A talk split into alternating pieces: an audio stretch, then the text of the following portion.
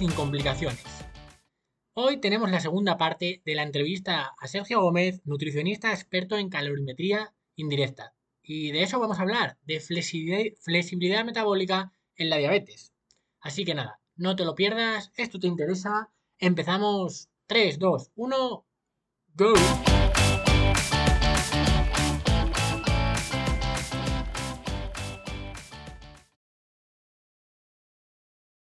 Muchas gracias. Mira, lo que te quería comentar es que el proceso que pasa es siempre el mismo, ¿no? Eh, lo que hablabas, el ejercicio lo tiene como, como un combinado, ¿no? De, y bueno, y, camino, ¿vale? Entonces, ¿qué pasa? Que ponen el foco en la alimentación, creyéndose que la alimentación es todo, ¿no? Eh, entonces, ¿qué pasa? Que llega un momento que eh, esto pasa especialmente en diabetes tipo 2 porque están, entienden menos cómo funciona la enfermedad. La diabetes tipo 1, por desgracia, tienen que interiorizarlo más, pero también pasa, ¿no? Pero empiezan, empiezan con su dieta desastre, normalmente, y claro, yo he tenido, se creen que han tenido diabetes tipo 2 por el azúcar, ¿no? Entonces se quitan el azúcar. Dejan de tomar el azúcar, están una temporada con mejor controlado y luego vuelven a empeorar, porque como siguen perdiendo músculo, la, la sensibilidad a la insulina sigue empeorando, pues ¿qué pasa? Que, bueno, ahora me quito la patata. Entonces ya me he quitado el azúcar y la patata al, al año o al tiempo que cada uno le suceda, vuelven a empeorar y entonces te quitas también el azúcar, las patatas y las zanahorias. Y entras en un, entra la gente entra en un bucle, Sergio, que, que yo esto he tenido que trabajar con muchas personas para darme cuenta de este patrón. Y es que, que realmente la gente entra en un bucle de, de quitárselo todo, ¿no? De, de, de, quitárselo todo. Y llego, y, y aquí tú harías un trabajo buenísimo para, pillar a alguien a tiempo, ¿no? Eh, antes de que se haya quitado la patata en la zanahoria y decirle, mira, eh, nos ponemos ahí en, la, en lo que es la, la prueba, haces la prueba y le dices, mira, señor, usted, usted no está oxidando nada de hidrato de carbono. Eh, usted no, no oxida hidrato de carbono. Ya, ya sabes que el problema no es, el, te digo el mismo hincapié, que es un balance. En la, en la diabetes, tan importante es la carga glucémica que comas, es decir, los hidratos de carbono que metas, la glucosa que tú conviertas en tu cuerpo, como la capacidad de oxidar glucosa que tienes. Ambas, ambas cosas van a, van a ser de mucha relevancia. Entonces, para evitar este tipo de, de engaño, de autoengaño que tiene la gente con el quitarse cosas, pues yo creo que harías un papel muy importante porque uno de los principales problemas que tenemos en la diabetes, eh, en la diabetes tanto tipo 1 como tipo 2, es el, el estrés oxidativo que, bueno, el estrés oxidativo que, que, produce también resistencia a la insulina y una de las principales causas de estrés oxidativo que yo he visto, bueno, que, nos dice también la literatura, la literatura, es la desnutrición. Porque al final la gente se quita, pero no sustituye, no hace una dieta más baja en calorías y, y, con muchos micronutrientes. No, no, lo que hacen la gente es quitarse, quitarse. Y entonces yo veo que hay muchas personas que llevan dietas de desnutrición. Y, eso es lo que está pasando. Mira, eh, hay muchas herramientas para rebajar los índices glucémicos de la comida. Lo que pasa es que eh, la gente está acostumbrada a comer lo mismo toda la semana. Y la gente no quiere hacer horas en la, cocina.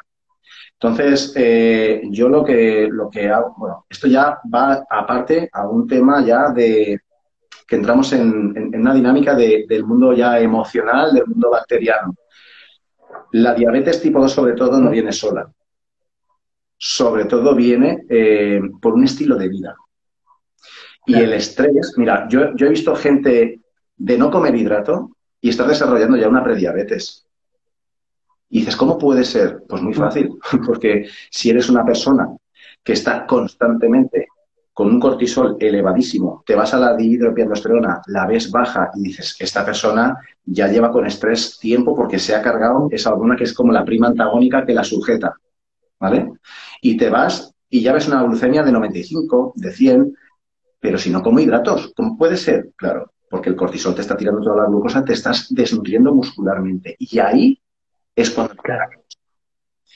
Ahí es cuando, no, pero si no como hidratos, ya, pero es que a lo mejor incluso, fíjate, que tienes un hipotiroidismo y estás entrenando todos los días, como un loco.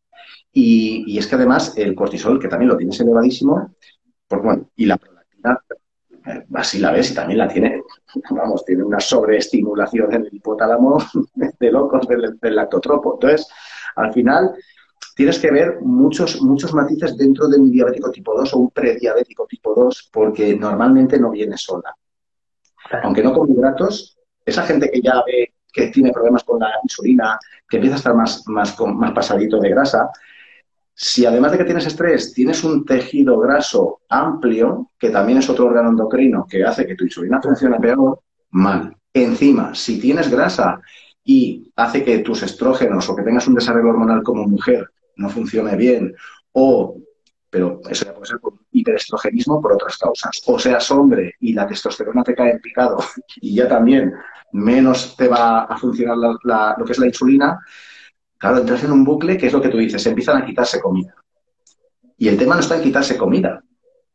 El tema está en saber detectar qué me está pasando. Entonces, a veces es mucho mejor. Oye, mira, eh, tengo una TSH alta, yo no puedo hacer un, ayuno de 16 horas o de 20 horas. Es que no, ¿cómo? ¿Cómo puede ser que no adelgace? Claro, es que con un hipotiroidismo no puedes hacer ayunos largos porque te estás cargando tu sistema inmune y cada vez vas a estar peor bacteriológicamente. Que ya eso, eso, eso es otra hora de charla aquí, lo de las bacterias. Pero, pero sí que te digo que eh, no viene solo el tema emocional, cuando empezamos a quitarnos comidas, eh, ya entramos en, una reducción total de tanto del campo bacteriano como sobre todo de incluso de metabolismo, ¿vale? Porque es como eh, ya, ya, ya estoy comiendo tan poco que ya cualquier exceso va a hacer que me pase de la raya, porque tu insulina, como no funciona bien, todo hidrato que comas se va a convertir en grasa directamente. Entonces, eh, muchas veces a la gente se le recupera volviendo a tener un estatus energético normal.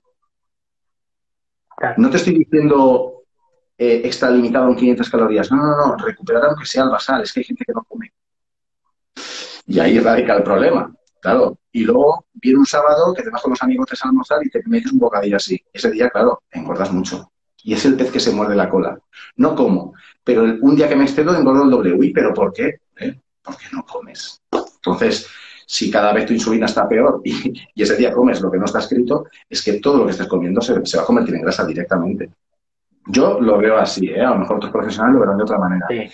Pero yo te digo, ¿no? que, yo te digo, ¿no? que detrás siempre de, esas diabetes en las que la gente no come nada y cada vez están peor, eh, e incluso de muchas diabetes, oye, que eh, la, persona va como pollo sin cabeza por la vida y aunque coma bien y, empieza a fluctuar todo esto que te estoy diciendo. Y es porque empieza a caer como una fatiga adrenal. Claro.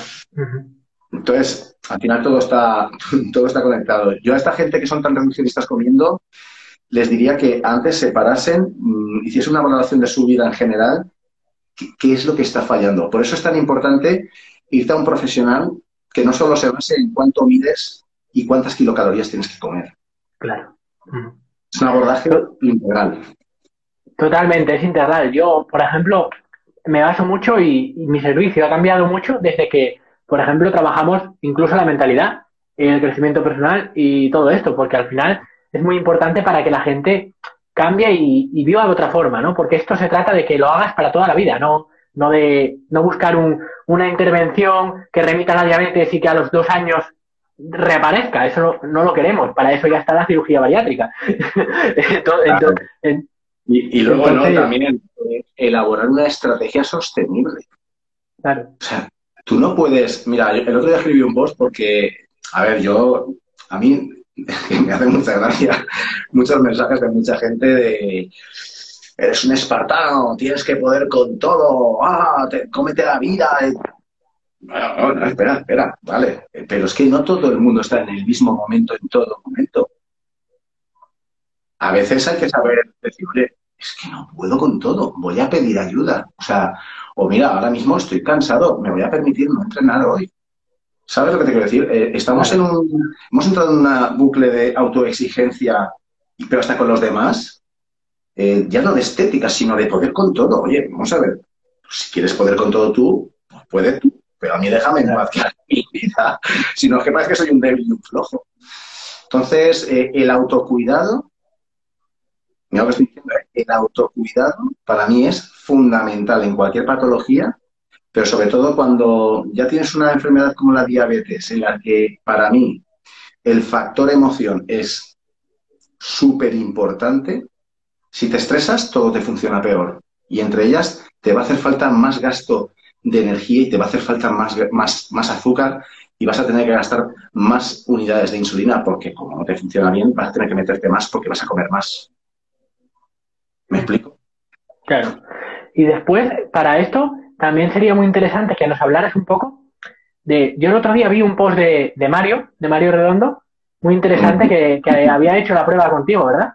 Mm, sí. Pues, y comentaba el, el hecho de, de, cómo puede cambiar y las diferencias que puede haber entre el metabolismo de, basal de una persona y otra, ¿no? Entonces, coméntanos un poco lo que es el, metabolismo basal y cómo realmente puede modificarse y fluctuar y de unas personas a otras y de las personas que hacen estas restricciones de las que estamos hablando. Mira, eh, con Mario justamente estamos haciendo una cosa muy chula, muy bonita, porque vamos a ver en, una paciente que ya sufrió hace un tiempo un, cáncer, entonces, bueno, pues ahora pues ya está perfectamente, pero quedan como un remanente, ¿no?, de fatiga, están como, enseguida se cansan. Algo similar a lo que ocurre con el COVID, yo creo. Entonces eh, le dije, oye Mario, pues, ¿por qué no hacemos una calorimetría? Y demás me dijo, vamos a hacerse a esta persona y así Vamos a ver si implementando las herramientas nutricionales y deportivas que yo sé, tú las nutricionales y yo las deportivas, e incluso, bueno, yo trabajo en Madrid en la clínica Itios y el apoyo médico que tengo en parte es eh, de, esta, de esta clínica. También, oye, la doctora Estrés, la doctora Paula, que también colabora conmigo mucho, también me echa un cable en esto, que a la que le tengo que agradecer un montón de, de cosas desde que salí de mi otra, de mi otra ocupación. Y, y la verdad es que viendo como una persona que sale de un cáncer o sale de otro tipo de patología en las que hay una caquexia brutal, la caquexia, para que la gente que no sepa, es cómo vamos perdiendo masa muscular. Es la pérdida de masa muscular. ¿De acuerdo? Y la masa muscular es importante para, nuestro metabolismo, para nuestro sistema inmune, eh, para las reacciones, para la insulina. Es fundamental. ¿De acuerdo? Es, con lo que nos, permite movernos, contraernos, hacer cosas. transmite, nuestra energía se, transfiere en, en, movimientos mecánicos. Entonces, a través del sistema nervioso. Entonces, eh, vimos que tenía un metabolismo basal muy bajito. ¿Por qué? Porque no tiene musculatura. Y esto pasa en gente obesa. Claro. A pesar de tener esos e, ese, pues, pesar 120, 130, 150 kilos, tienen metabolismo basales muy, muy bajitos. En cambio, que lo hago yo y yo tengo dos mil y pico calorías porque pues de, 82 kilos tengo 70 kilos o 70 y algo de, masa muscular. Entonces, claro, es, es totalmente distinto. ¿Y eso en qué repercute? En todo. Porque yo tengo más masa muscular, tengo más número de mitocondrias y tengo más, eh, mi sistema inmune está mucho más asentado y no tiene nada que ver. Entonces, el metabolismo basal de una persona puede variar de otra, depende de qué factores de patología haya podido padecer o depende del nivel de masa muscular, de la composición corporal y en este caso, para un diabético, tener masa muscular es fundamental. Claro. ¿De acuerdo? Oye, estaría bien, estaría bien hacer un estudio con uno de, de los tuyos. Pues, pues, sí, sí que estaría bien, sí que estaría bien. estaría muy bien. Yo me abro a todos, porque a mí esto me apasiona. De hecho, tú, bueno, ya, no sé si te lo comenté, yo, mi trabajo, yo soy policía realmente. Pero estoy en excedencia. Yo podría irme a, a estar viviendo, súper bien. Pero es que esto me apasiona. Entonces, yo todo lo que podamos hacer para ir retroalimentando, para mí, perfecto. Y lo suyo sobre todo es eso, ver ese antes y después, ¿no? De, de ver cómo, una persona cambia, eh, no ver la avería que tiene la persona, sino ver eso, cómo hemos mejorado. Eso sería lo, ideal. Pues Mario, lo bueno es eso, que vamos a ver exactamente si con la implementación tanto de su deporte como de mis herramientas nutricionales, e incluso, oye, eh, fíjate, vamos a utilizar creatina. Como, ya no simplemente para que tenga más fuerza, sino como activador mitocondrial. Claro. Eh, podemos utilizar resveratrol y quercetina, que es otro activador mitocondrial. Podemos utilizar ubiquinol, podemos utilizar nicotinamida, ribosa, podemos utilizar un montón de cosas. Entonces, todo va a ser cosa de ir implementándolo para ver si cuando hagamos una calorimetría indirecta vemos que ha subido, para la antropometría, que haya subido su masa muscular, pero luego también que tenga una, un amplio rango de flexibilidad metabólica donde oxide más grasa. ¿Me explico? Claro. Y después, esto nos va a también dar muchas herramientas de aquí a futuro a, nosotros, a los entrenadores, porque, por ejemplo, los que trabajamos con patologías, yo creo que estamos un poco desterrados. ¿Por qué? Porque, por ejemplo, a la hora de, de entrenar fuerza, pues es más fácil, ¿no? Pero, por ejemplo, con el trabajo cardiovascular, ¿qué ocurre? Que una persona con patologías, tú no puedes hacer un entrenamiento en base a frecuencia cardíaca. Eh, eso no puede ser, ¿no? Eh, entonces, mira, las propias, los propios medicamentos alteran la frecuencia cardíaca. Incluso la propia respuesta del sujeto, porque si vas a, entrenar a alguien con diabetes tipo 2, lo más normal es que sea desentrenado.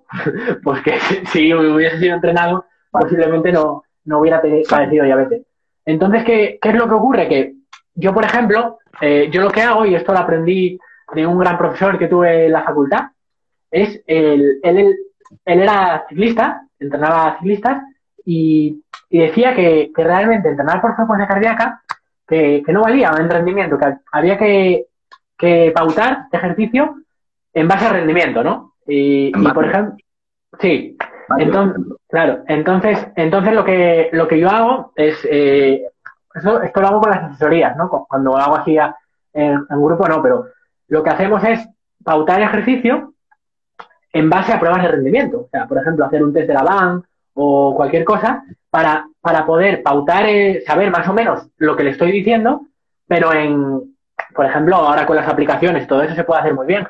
Y, y tú le dices, por ejemplo, al ritmo que tiene que ir y tú sabes en la zona en la que estás trabajando y todo esto. Entonces, yo creo que si vosotros con estas herramientas podéis ajustar la, la, la frecuencia cardíaca, pues sería también guay para decirle a alguien, pues mira, tú puedes trabajar a esta frecuencia cardíaca, que eso es muy fácil de medir hoy en día.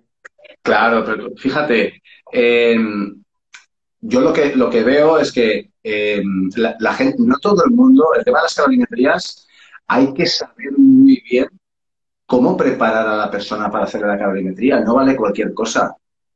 De hecho, no en mucho tiempo se va a hacer ya todo bien hecho va a haber una asociación bien hecha y bueno, haremos unos cuantos ahí el curso y estará todo bien, todo bien atado para que no haya incursiones de estas raras por ahí. Pero una de las cosas es eh, decirle al, técnico qué tipo de medicación toma antes. Porque son, son, factores que se tienen que tomar en cuenta. Es decir, tú imagínate que la persona esa, esa noche, imagínate, que ha discutido con su mujer o que ha recibido una noticia que, madre mía, está tomando una pastilla para dormir. Es que eso va a repercutir en la prueba. Claro. Entonces, no me vale eso que muchos profesionales que por ignorancia, y lo digo así, de contundente, no, es que depende de lo que comas el día anterior, cambia.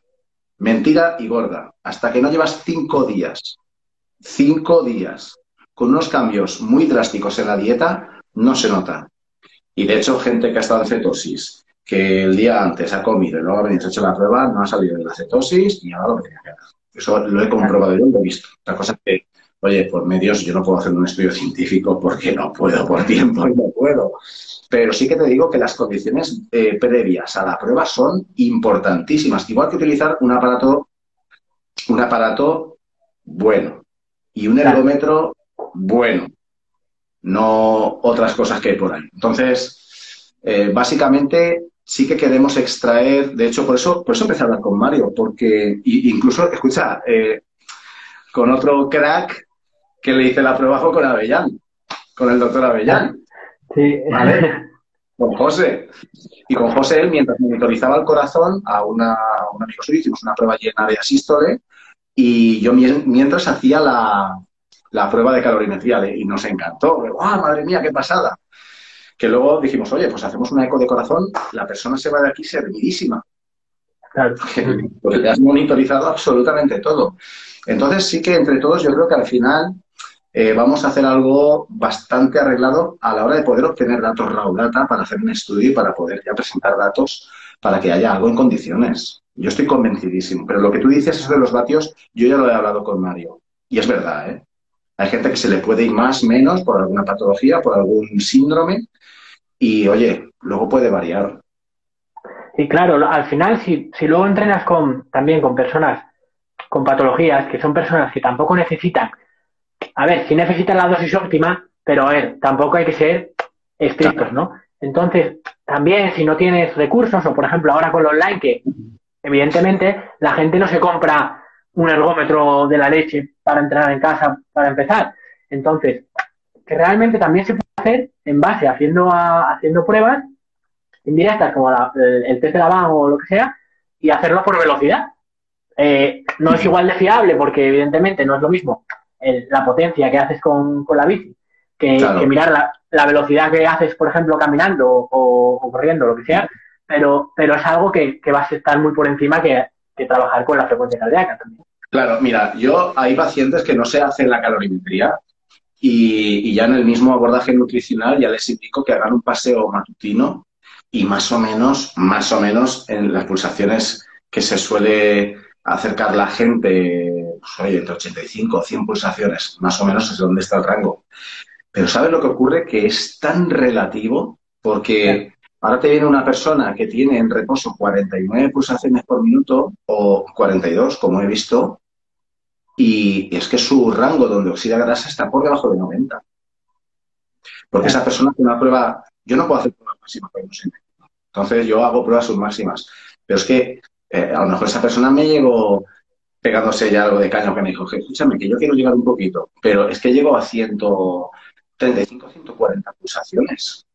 Claro, porque es que ya me, me di desde 130, de, de 30 y pico, de 39 a 42 pulsaciones creo que era. Pues claro, no, esa persona ya sabe. Eso ya es un dato aberrante, que digo yo. Ya no está en la línea de regresión, ya se ha salido. Claro. Eh, dices, ¿esto es para todo el mundo? No. No, porque luego cada uno respira de una manera, tiene un corazón, tiene una forma de respirar, y no me vale tampoco el que me diga, no, es que claro, si tú hiperventilas en la prueba sale otra cosa. Hombre, ya, pero tú no vienes aquí a la prueba a hiperventilar, vienes a la prueba a estar tranquilo y a ver cómo, cómo reacciona tu cuerpo. Claro, pues, pues eso, al final estas pruebas yo creo que van a, reportar mucha información y sobre todo una de las cosas importantes es el eso, el tener, bueno, esto en el futuro, ¿no? Cuando tengamos ya datos de corte para, para una población, ¿no? Algo específico.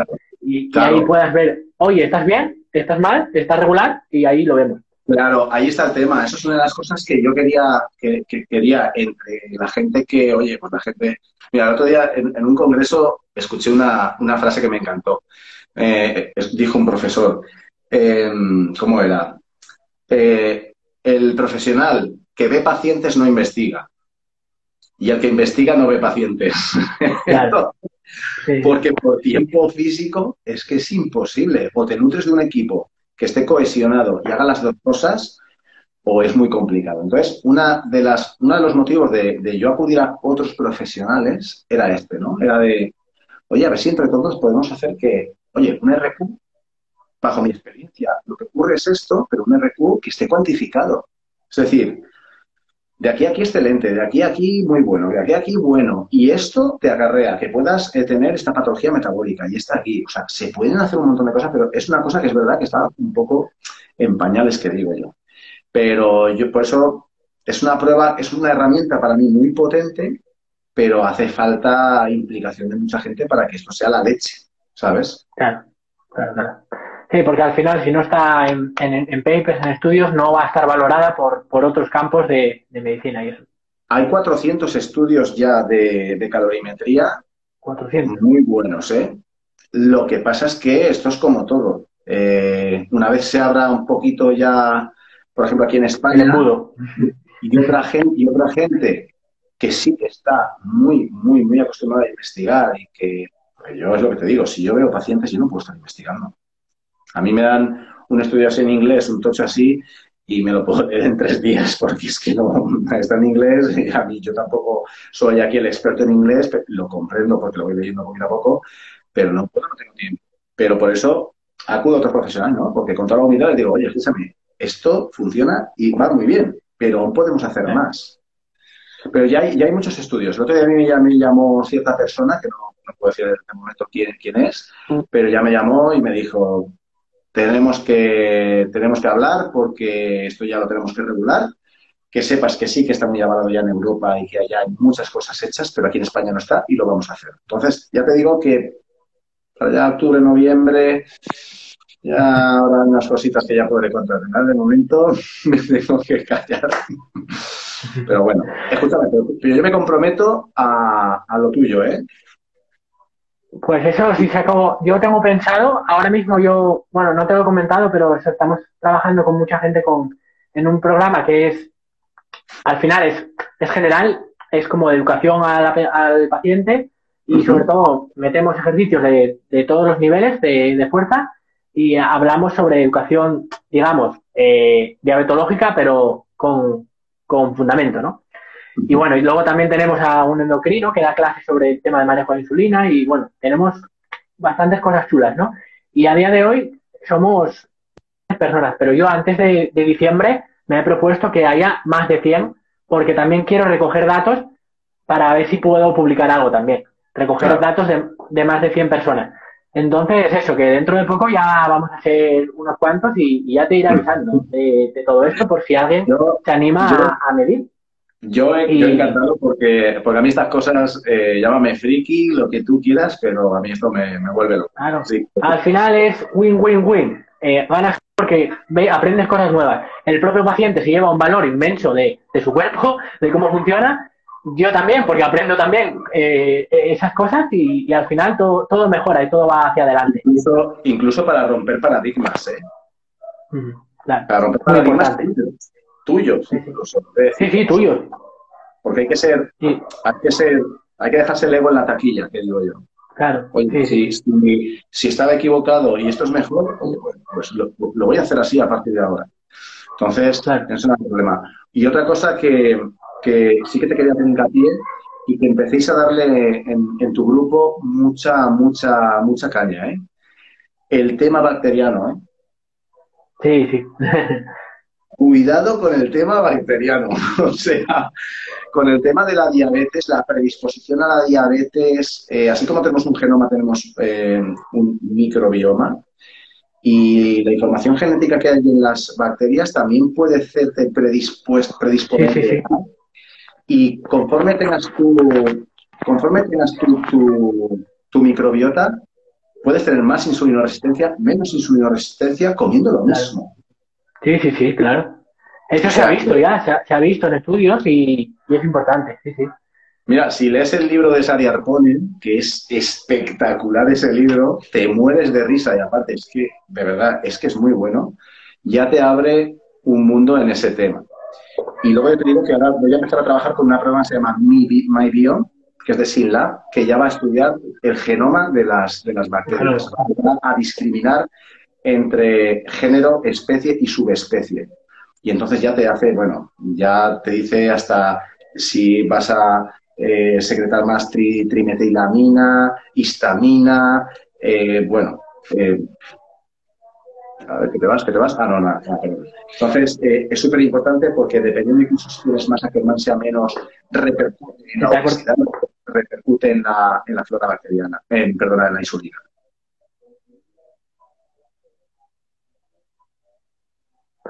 Totalmente, esto es vital y nosotros estamos ya vamos a empezar ya a, darle la importancia que tiene, ¿no? Y, aquí radica el, tema de, también de hablar de, eso, de consumo de fibra, de probióticos, y, bueno, todo y todo lo que conlleva, que es, que es importante, ¿no? Que, no aquí radica también el eso, la gente que se lo quita todo y no come, pues al final es lo que pasa, que esto también lo van a tener muy alterado. Entonces, Sergio, lo que, que para acabar, eso, darte las gracias por todo este tiempo y todo lo que nos has traído, que ha sido información muy interesante. La intentaré guardar y cortar en trocitos con lo más importante. Y una frase para que se quede la gente, para que dentro de unos años, dentro de dos años, cuando, cuando esté ahí en la, sentado con su médico y, le esté llorando para que le hagan la prueba de la calorimetría en directa, pues eh, déjales con una frase para que se acuerden de este momento. Bueno, la frase sería, si mides tu flexibilidad metabólica, te ahorrarás caer en, una, al menos, diabetes tipo 2. te la ahorrarás. Porque si tú fusionas, tú, tú te haces una calorimetría y ves un RQ y luego ves la analítica sanguínea, que es lo que yo hago, yo hago una fusión entre las dos cosas y coincide plenamente. Pero plenamente. Ya ves que la insulina se va o que no se va, pero está la glucemia muy alta y entonces te vas al cortisol y el DEA y está bajo. Entonces, la pérdida de flexibilidad metabólica es enfermedad. Y esa pérdida de flexibilidad metabólica, que es enfermedad, repercute directamente en el estrés oxidativo que repercute en tu mitocondria. Entonces, yo lo que le diría al médico es, haz una calorimetría que sabré cómo está mi flexibilidad metabólica porque no quiero enfermar. Pues muy bueno, Sergio. Nos quedamos con eso, con esa medicina preventiva, que es lo que va a dar sobre todo todo, todo esto. Y muchísimas gracias, un placer conocerte, un placer de estar aquí contigo y, adelante con, todo lo que estás haciendo porque va a aportar mucho valor a, los profesionales, a los pacientes y al mundo en general. Así que un abrazo enorme. Muchas gracias y, hablamos para lo tuyo. ¿eh? Adiós. muchas gracias. A ti. Y hasta aquí el episodio de hoy. Espero que te haya gustado la entrevista completa, que hayas aprendido mucho. Y nada, si es así, ponlo en práctica. Que, el, que al final el conocimiento no sirve de nada, lo que sirve es la acción. Y si lo pones en práctica, pues solo con que una persona eh, le sirva y le ayude a mejorar su vida, pues yo ya estoy satisfecho. Así que ponlo en práctica y hoy no le des a me gusta, ni dejes una valoración, ni dejes tu comentario pero ponlo en práctica, por favor. Así que nada, nos vemos en el próximo episodio. Suscríbete y hasta pronto.